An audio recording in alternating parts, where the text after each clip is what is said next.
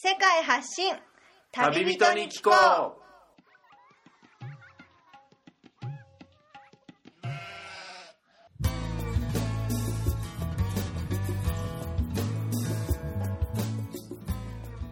この番組は世界各地で出会った興味深い旅人や現地在住の日本人にざっくばらんにインタビューをしていくトーク番組です。さて今日のゲストからは一体どんな話が飛び出すのでしょうか？今回は分割した前回からの続きとなっています。前回をお聞きでない方はそちらからお楽しみください。山で実際に生活されてる矢野さんのお家に名前がついてるということで、はい。はい第一ハウスという名前でこの第一ハウスの中でもいろいろな企画というか、人を集めてなんかやられてるっていうのを聞いたんですけども、試しで第一ハウスに住めるみたいなはい。企画というかイイベントというか、はそういうのはもうなされたという。そうですね、はい。あの今までまあえ1週間以上の滞在した人は20名ぐらい20名？を超えますね。はい。あのー第一ハウスはええ。結構、まあその NPO の一つの活動として、あの一応考えてはいるんですけど、まあ趣味ですね。あそうなんですか。やっぱ僕は人とやっぱり関わることが好きだし、ええ。その人が本当に都会であの普段こういった生活をしてないっていう人からすると、本当にやっぱ感動して帰ってくれるというか衝撃で帰ってくれるしそうあとはやっぱいろんな人がいるってことがすごく大事で多様性がもうそこで。そうなんですよね。だからある人から例えば東京のある人から連絡をもらって、ええ。でもその人とがいる時にはこの人は呼べないじゃなくて、はい。こんな人もこんな人もあんな人も呼んじゃって、はい。来たらあれ？こんなに人いるの？みたいな状態が結構あるんですけど、はい。そこでやっぱりいい出会いが生まれたり僕が全然考えてなかった新しい価値観とかあのその子でこう生まれてくるんですよね。化学反応がそそうこで。そうそうだからそれをやっぱり作れるのはあー。ああいう場所があってで第一ハウスっていうこう環境があるからこそだと思ってるのでまあ、それをこう今後も続けていけたらなと。そうですか、はちなみにその第一ハウスは最寄りの駅からのアクセスだったりはどんな感じで、基本的には僕がお迎えに上がってますね。そうなんですか、はい。でも山の結構上、うん。標高でいうとどれぐらいの位置に、えっと 700m に近い。はい。それもう夏もクーラーとかもいらないいらないですね。はい涼しいそん軽井沢とかそんな感じのうん。避暑地のような、そうですそうです。最寄りの駅からもじゃあ結構離れてます。最寄りの駅からだから車でね30分かかるぐらいなので、そこまで。そうですね。そうですか。その聞いた中でそこのいろいろなイベントをやって、うん。ゲスト講師を招いたりしてやった中で、はい。僕が聞いて印象的だったのが、ブロガー合宿というのをすでにやられたということで、これはどういった内容なんですか、ね、えっと、もともと僕自身が、まあ、ブログを始めたっていう経緯の中で、やっぱりまあ結構こう発信力をつけるってことはすごく大事だなっていうことを感じて、はい。でまあそれをこうなんていうかあのこれから始めたい人に対して、はい。今やってる人ではなくて、ええ。できればこれからやるような人たちに対して何かこうアドバイスできるようなそういうこう機会ができたらなと思って。それをまあまさに僕自身の家であ。あの合宿で、えーやることで何か生まれないかなっていうことでやらせてもらったんですけど。その時にじゃあゲスト講師が何名か来てたって、そうですね。その時だから池田隼人さんも来られあてであとはそのヤギペイっていう、はい。あのえーヤギログっていうブログを有名な。そう彼も結構ね学生まあ今もう卒業したけど学生で、今キャンピングカーで、はい。あの旅しててつい昨日かぐらいの記事でキャンピングカーやめましたみたいな。みたいですね。ね まじ面白い若者がねいるんですけど、はい。彼とか。あとはこの地域のあの隣の土佐町に住んでいる日比野恵子さんっていうあまあこうエッセイ風の、はいなんていうかあのブログを書かれる方でそうをそうそうすごい面白い、あの方ですね彼女とかも呼ばれてもらって、あとは香川で結構有名なヨスさんってヨスセンスっていう、はい、はいブロガーさん、えーを呼ばせてもらって。相当聞いてるだけでもブログをよく見てる人にとっては聞きなじみのあるうん。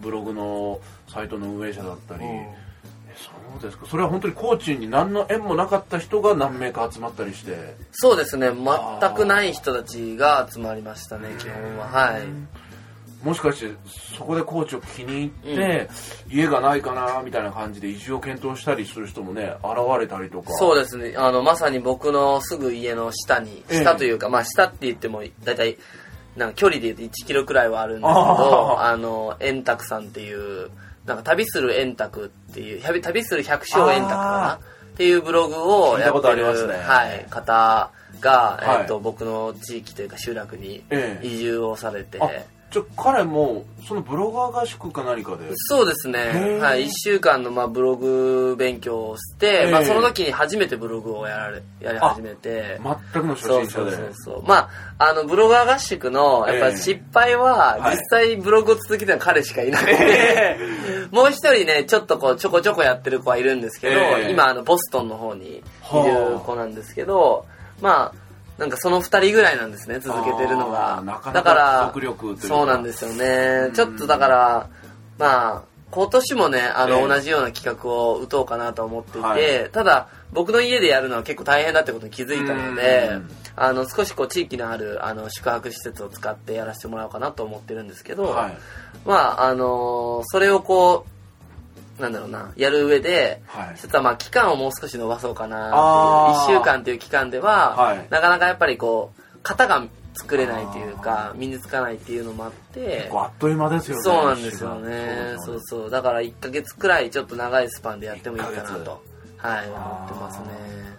その詳細も矢野さんのブログの中でもちろんブログ随で、時はい、発表していくっていうことで、はい。実際にこうやって矢野さんと対面してお話ししてると、はいこの人間力っていうか、この発信もう伝えたいっていうところを実際にまじまじと感じるんですけど、うん。矢野さんのブログを見させてもらってるとあの僕個人的に感じたのは、はい。実際にこうやって矢野さんと話してる感じと、うん。ブログの印象っていうのが、うん。少し違いがあるなっていうのを感じたりもあったんですね、はい。だから僕がおすすめしたいのはブログで興味を持ったら、うん。ぜひ第一ハウスなり矢野さんに直接会いに来るっていうアクションを取ってみると、あの第一ハウスに集まる人との自然な、まあ、予期せぬ出会いもあるし、生まれやすいんじゃないかなって思ったんですよね、うんうんうん先ほど言ってたその第一ハウスでのそのイベントバーベキューに僕も一応参加させてもらった時にこれ一体今日何の会なんだ？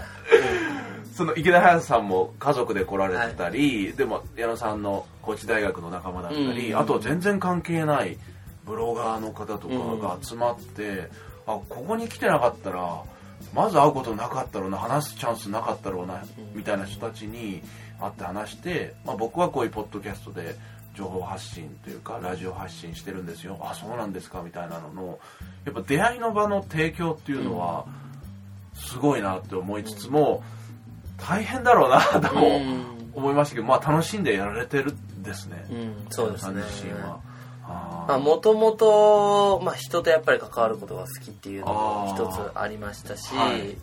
僕自身がやっぱ人との出会いですごくこう変えられてきたという、はい。あのまああのなんていうか経緯というか、ええ。あってやっぱり人との出会いを僕自身が作れる人間になりたいなっていうのがあってまあ、僕自身のにとっても新しい出会いがもちろんたくさんありますけうどん。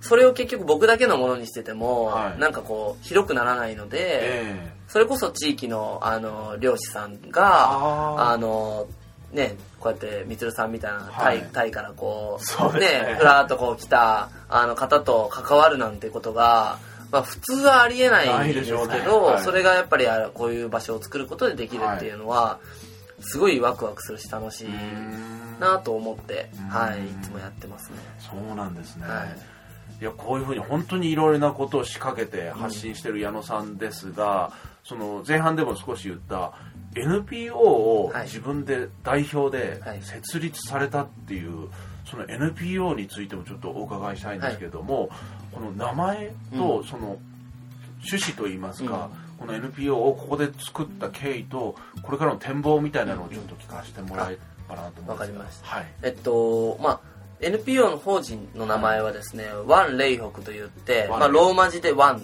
と、あはい。えっと、ひらがなでレイホク、えー名前なんですけど、はい。えっと、そこのにある思いっていうのは、ええ。一つはその嶺北っていう、まあ、その地域自体に、はい。今4町村あるんですけど、正直あの行政関係というか、ええ。まあ、一つ一つのやっぱり市町村のあの行政は仲悪いんですね。そう仲悪いというかやっぱりこうライバル意識を持って。つながりがそこまでそうなんですよね。だからちっちゃいんですよ。一つ一つのあ集落というか一つ一つの市町村ちっちゃいから、ええ。ちっちゃいからこそできないことが多いんですけどなるほど。でもまとまって一緒にやろうぜっていう環境ができることで、うん。もっと広くいろんなことができるんじゃないかっていうことがすごい僕の中にはあって、はいただやっぱり移住してきた外からの人とかははい。全くそんなこと関係ないのでええ。すで、にそういった動きはちょっとずつやっぱ生まれてるんですけど、うんなんかこうまだあの見えてないというか、はい。そういう動きが出てなくて僕自身は一つなんかこう若者の視点で、はい。まあ、NPO っていう形だからこそ、はい。その4町村がそこにこう勝手に関わっている状況を作れたら、すごく面白いなと思っていてそれをまあ一つこう頭の自分の頭の中にこう描いたビジョンとしてはい。あって、まあ、そういった名前を付けさせてもらいました。そうですか、はい、であのこう展望というかビジョンとしてはですね、はい。あの結構まああのありきたりな感じですけどあの若者が希望を持てる社会を作るっていうのが僕たちのビジョンで、はい。でなんでそういうビジョンにしたかっていうと、はい。特にあの、まあ、日本全体を見てもやっぱり若い人たちがあの自分が自身が何がしたいのかわからないとかうん。そういうことでこう会社に入ってから2年とかで辞めてしまって、はい。あの精神的に病んで、はい。あのどんどんどんどんこうなんだろうな日本全体としていい関係が関係というかいいこう動きが生まれてない感じがすごいあって、はい。一人一人ものすごくあの能力があって、え。みんなが希望を持ち持ってはいできる環境があれば、すごいあのいろんなことができる地域とか、ええ。あの環境たくさんあるんだけど、えみんなこう都会に集中していくんですよね。はい。で都会の大きなビルにもう狭い狭いねところにうん。でっかいた高いビルを建てて、はい。そこにみんな集約されていくと。えでもその中一つ一つでは自分の役割をやっぱ見出せない人が多いんだなっていうのをすごい感じていてで僕自身が就活をしなかったのももしかしたら僕はそこに自分の役割がないなということをなんか自然と感じてたのかなというのもあってですね。で第一ハウスをあのやり始めてというか、ええ。に進み始めてから実はそういうやっぱりあの進路に迷ったりとか、はい。い、ろんなこうこれからにの自分のこう生き方とかに迷って、ええ。そういった人がどんどんどんどん流れてくるような場所になってきたなって感じていてはいなんか僕はこうその一つ一つのみ皆さんというかああの流れてくる人たちが、何かこの地域だったらとかこの嶺北っていう小さな環境であればたくさん役割を持てるなということを結構感じてて。はい。でその円卓さんっていう方もはい。あの初めてブロガー合宿で来てから、ええ。あの自分の役割を見た見つけたからこそこの地域に暮らしているっていうことがあって、なんかそういった動きができないかなと。でそれがむしろこう社会にもっと大きなインパクトを与えられるような活動に、えーなるんじゃないかなと。だから田舎からこう田舎のもっともっとその本当に田舎から、はい。あの若者のこう逆襲をですね逆襲？そう日本全体にこう広げられたらめちゃくちゃ面白いなと思っていてそうね。まあ、そういったことをまあ一つのビジョンに、え。まあ、掲げてやってますね。えそうですか。はい。あの僕自身はこの番組の配信を大概のこの放送を海外から届けてきたっていうのもあるんですけど、実はあのそういう思いをそういう経験を経て退職をして、はい。どうこれからどうしていこうかっていうのを考えるためにちょっと海外に出てみた、うん。でリフレッシュして、まあ、何か数週間何ヶ月、うん。人によっては1年2年途中でワーキングホリデーに行ったりとか、これからどうしようかなっていうのを考えてでもうそろそろお金も尽きたし帰る時間かなっていうふうに帰って自分がいた地域にまた戻ってでも自分がこれをしたかいんだっていうのが見つからずに帰る人も資金的な都合で戻ってしまって、で結局また前にいた組織だったりグループに戻ってしまう人っていうのを何人か会ったり聞いたりしてきてそれは本人のチョイスだからいいと思うんですけど、自分の居場所とか役割っていうのがここだったら生き生きと過ごせるっていう場所は、あの意外と見つけにくいんだなっていうのを思ったんですね、でもそれが担保できる場所というか自然と話し合える人だったり、うん。聞いてくれる受け皿があるだけでその円卓さんのような人が現れたりっていうのがあるんだなっていうのを話を聞いてすごい感じましたね。すごいこうなんかやっぱ多ジャンルの方とええ。関わる、関わりを持つことができるっていうことも一つの大きなこうメリットだし、はい。あとは自分の考えを本当に受け入れてもらえるということがすごく大事なんだなと思っていて、はい。で第一ハウス自体は本当にもう、まあ、基本誰でも本当にあのウェルカムはい。であのもう来ていただいたらそこにある環境は全てもうまあなんかこうシェアできるというかうん。あのそういったこう場所になっていて、はい。だからまあいたい人は1ヶ月でも2ヶ月でもいてもらったらいいし、まあ、今までは1ヶ月半最大あのいた人がいたんですけ1ヶ月半。どこれからまあ第一ハウス全体で言うと、はい。もう少し周りの空き家を回収というか空き家を借りて、はいちょっとちっちゃな村みたいなものを作ろうかなと思っていて。村ですか？そそこにだから流れてきた人たちはもう1年でも2年でもそこに滞在して自分の役割を見つけていくとかはい。いうのがあの機能としてできたらなっていうのはこう自分のざっとしたねあのはあ。妄想ですけどありますね。そうなんですね、はい。あの池田隼人さんも、はい。実はその土地を大きな土地を本山町で買って、そこに池早ランドというか、いろいろなことができる場所をもう山を一つ買って、そこでやってやろうみたいなのの矢野さんの場合はもう村村でそこに住んでればもういろんなことができるよっていう場作りっていう、もう場作りのスペシャリストなんじゃない？ですかねだんだん。それは面白いですね聞いてるだけで。リピーターで来る人もじゃあ何人か出てきたりだったり結構いますね。最近だと本当につい先月に来てた人たちが、はこうドドドッと5人くらいまた、あ。の今週先週からはい。来週ぐらいにかけて、ええ。なんかポロポロ来ますね、はい。あの一人聞いたのは、うん。今4年生大学4年生はで就職が内定決まってるけど、うんここれ春卒業してこのままこの会社に行くのが私にとって正しいのがどうなのかっていうのを迷ってて、で高知第一ハウスに来てみたら価値観が一変してなんとそのこれから先どうするかっていうのをもう全部覆して、うん。やり直そうかっていう大学生もいたりとかそうですね。驚きましたね。うん、今まさにね来られてますけど、え。そうそう。あのーまあ女の子なんですけどね、ええ。あの彼女とかもなんかこう、まあ、迷い人みたいな感じで、ええ。一応進路は決めてんだけどえどうしようかなみたいな。決まってはいるのに。そう多分本当にやりたいことはそこじゃないっていうのを気づいてるんですよね。そうそう。保証というかうん。一応親の体裁学費も払ってもらってたしとかいそうろいろですよね。うんそうそうそうそう。でも結局最後のところは自分に嘘がつけないっていうか苦しくなっちゃうじゃないですか。うん。そこでどうするかっていうのを多分コーチに来てみたら、うん。こんなに自由にやってる人たちがいるんだ、じゃあ私も僕もやっていいんじゃないかだろうかって思って、うん。もうそこからどうするかって本当その人次第ですよね。そうなんですよね。でその大学生の女性の方はおそらく高知に住むんじゃないかみたいな流れにまでなっちゃうのが、なっちゃった第一ハウスでの1週間、うん。でまた来てると本当人生どうなるか。高知に来てみたらわからないというか。そうですよね。なぜかそんな風うに、ん。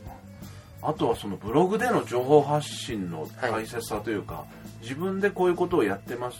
じゃあこういう人がいます。こういう人ことをやりたいんですって言っちゃったらなんかそれを見てくれた人があじゃあ手伝いますよだったりこの嶺北に来てこのブロガーの多さに僕はちょっと驚いたんですね、この第一ハウスのブロガー合宿で育った円卓さんのような人もいますけど、池原さんのアシスタントだったりそのブログの可能性っていうのも勝手にうん。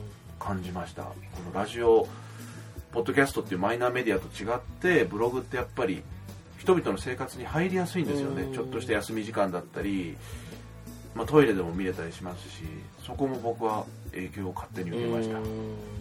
ブログどうなんでしょうね。なんかええ。その多分一時期ブログが、はいあのすごく流行って、まあ、それこそえーっと2000年代。そうですね。2000年代ぐらいにはい。こう一気に流行った時期があったと思うんですけど、そこからやっぱ SNS まあ、 mixi だったりえーっとまあ、今の SNS のね前身になるようなものが入ってきた時に、はい。少しやっぱり停滞したそうでしたね。ね、あのその時はやっぱり文章だけでええ。わーっとこう書いていく長いものはい。が結構多かったんだと思うんですよね。であとは日記風のあのものが多くて、いわゆるこう今の情報発信っていうような形であまり使われてこなかったんだなと思ってるんですけど、はい。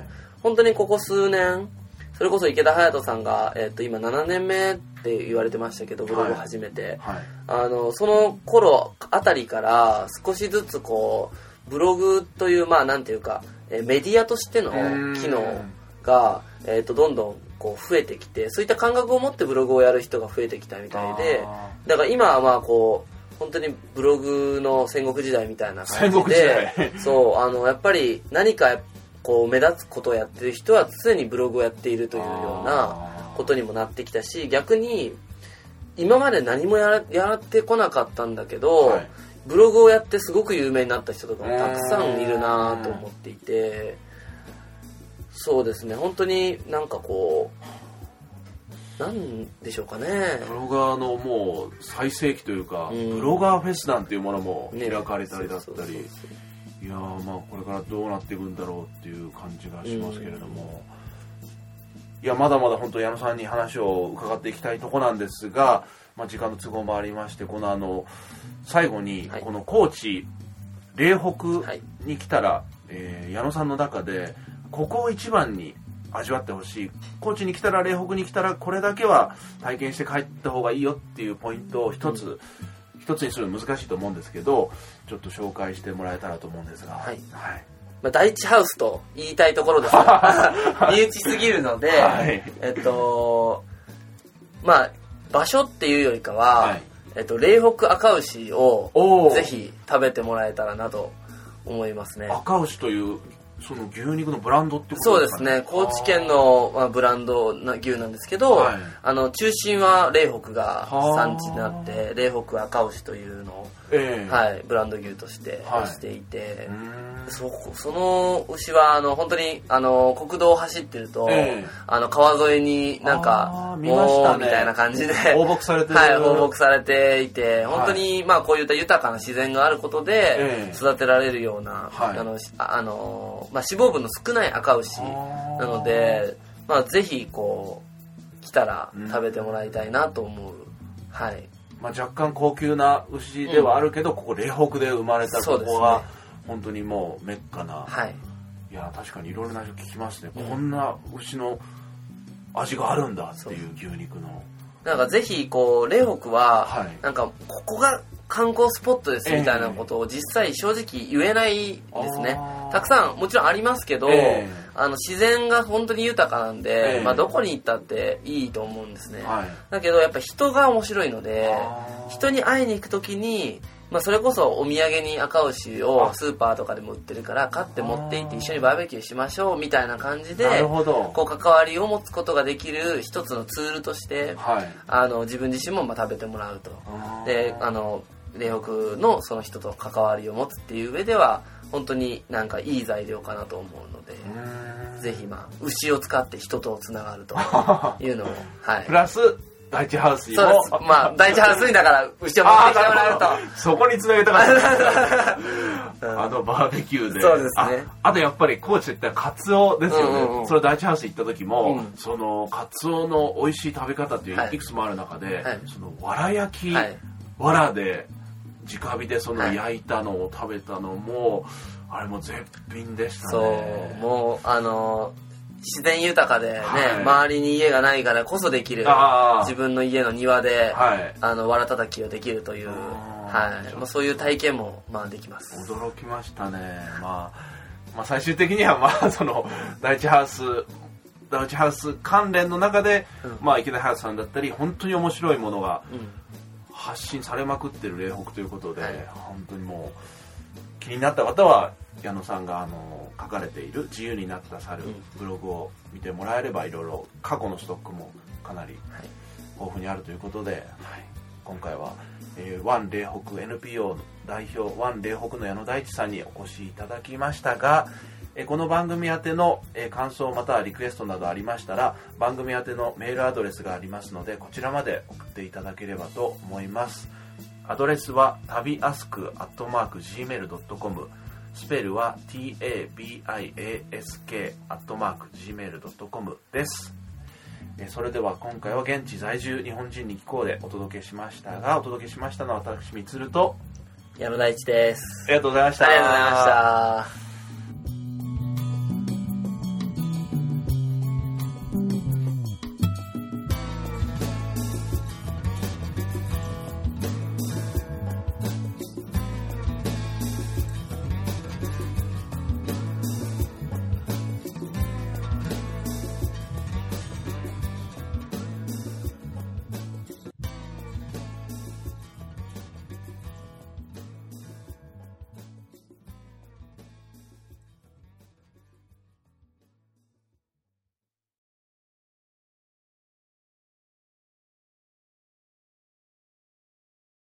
それでは本編の放送が終了しましたが実はこの霊北にちょっとこの矢野さん関連の情報発信を見てその前半言ってたご一社親衛隊という仕事で、はい、まあ、えー、12か月ほど大豊町のご一社製,、製造をしてその後この霊北が本当に気に入ってあの何人かもうこっちの住民になった人っていうのがいるらしいですね、うん、はい、うん、いるんですよ。いるんですか？いるんですよ。どの辺にいるんですかね？目の前に。目の前におられるんですけど。いやもう本当にこの番組は僕があのいろいろな世界の各地だったり、まあ、日本でお届けしてきたんですけどなんとこの回をお届けする今の時点では、えー、自分の家というのをあの自分のパートナーのモイカと一緒に住み始めてなんと矢野さんと同じ本山町民になってしまったっていう流れで、まあ、今回これからはあの、まあ、旅も旅行もちらほらは行きますけど、えー、ベースとしてはこの現地在住日本人に聞こうでこの霊北を中心にかなり面白い人に取材を届けていくっていう形にシフトしていこうかと思うんですけど本当矢野さんの情報発信のおかげでちょっと人生方向転換しましたね。いや そのありがとうございます。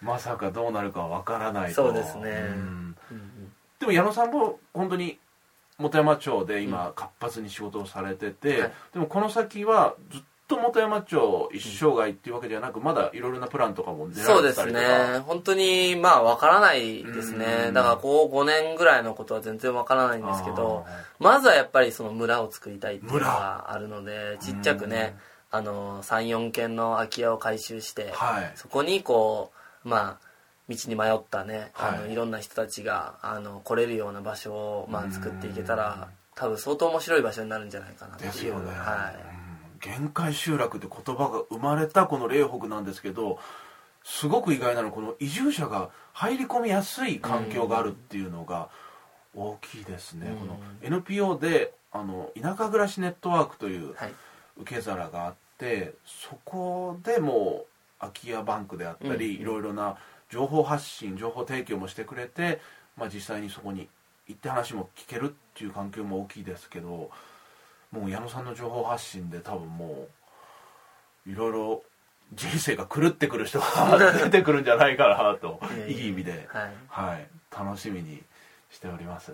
はい、はい、じゃあ今後ともよろしくお願いしますということで。はい。ありがとうございました。